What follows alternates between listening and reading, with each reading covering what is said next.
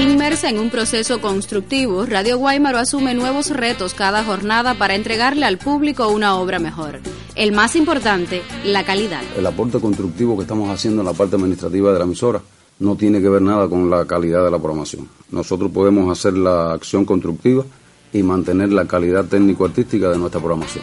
Es Héctor Espinosa Sánchez, director de Radio Guaymaro. En primer lugar es el proceso productivo radial, lograr que nuestros colectivos y nuestros directores de programa realicen un excelente trabajo de mesa como preparación previa a la salida al aire del programa y que nuestros artistas estén familiarizado con la calidad del programa y con el amor que tienen que emprenderle a este programa para que salga con la calidad requerida. Mantenerse en la preferencia del público no es tarea fácil, pero tampoco imposible para quienes crean con amor y responden a los intereses de la audiencia. Indiscutiblemente nosotros durante todo este periodo hemos estado haciendo un gran esfuerzo por llevarle al público lo que realmente quiere, teniendo en cuenta de que el público de hoy no es el de los años 80 el público de hoy es muy exigente, nos pide ya las cosas que quieren que nosotros le, demos. El público es más preparado, más culto. Es Maricelis Martínez Bazán, especialista de investigación y calidad en la emisora Radio Guaymas. Hoy nos exigen más calidad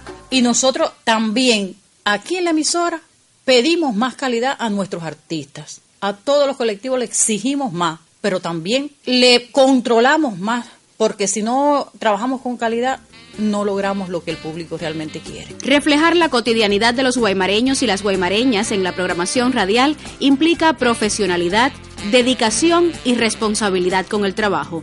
La evaluación oportuna y objetiva garantiza la credibilidad y la cercanía al oyente. Lograr mayor calidad en la emisora depende indudablemente de la disciplina y el control de los artistas para que el producto radial tenga mayor impacto. Es Taimí Estrada Mayedo, coordinadora de producciones radiofónicas. Por eso es importante el buen funcionamiento de la Comisión de Calidad y la objetividad de cada director de programa a la hora de evaluar a su colectivo. Y por encima de todo, el compromiso de cada trabajador de la radio con hacer bien lo que le toca y aportar entre todos a la satisfacción del público. Insatisfechos siempre con lo hecho, convencidos de que se puede hacer mejor, Radio Guaymaro cuenta con un colectivo dispuesto a trascender. Mi nombre es Maités Díaz Bueno, soy especialista de música de nuestra emisora. El reto que tengo es continuar elevando la calidad en cuanto a la revisión y aprobación de producciones musicales para así elevar el acervo cultural de nuestro pueblo. Mi nombre es Medardo Pérez Silva, soy locutor de la radio guaymareña que está de fiesta y mi reto para este nuevo año, bueno, seguir en el corazón de nuestros oyentes, comprometido a prepararnos cada día más para entregar un producto como merece el oyente.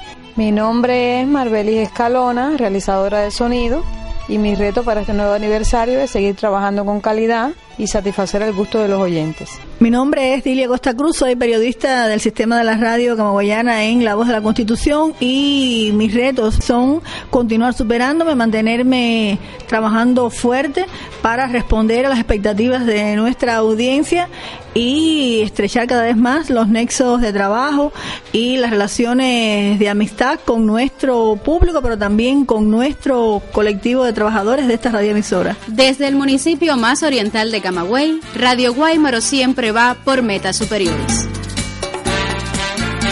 Fue un reportaje con realización de Héctor Espinosa Sánchez y Gelsi Rodríguez Rivero.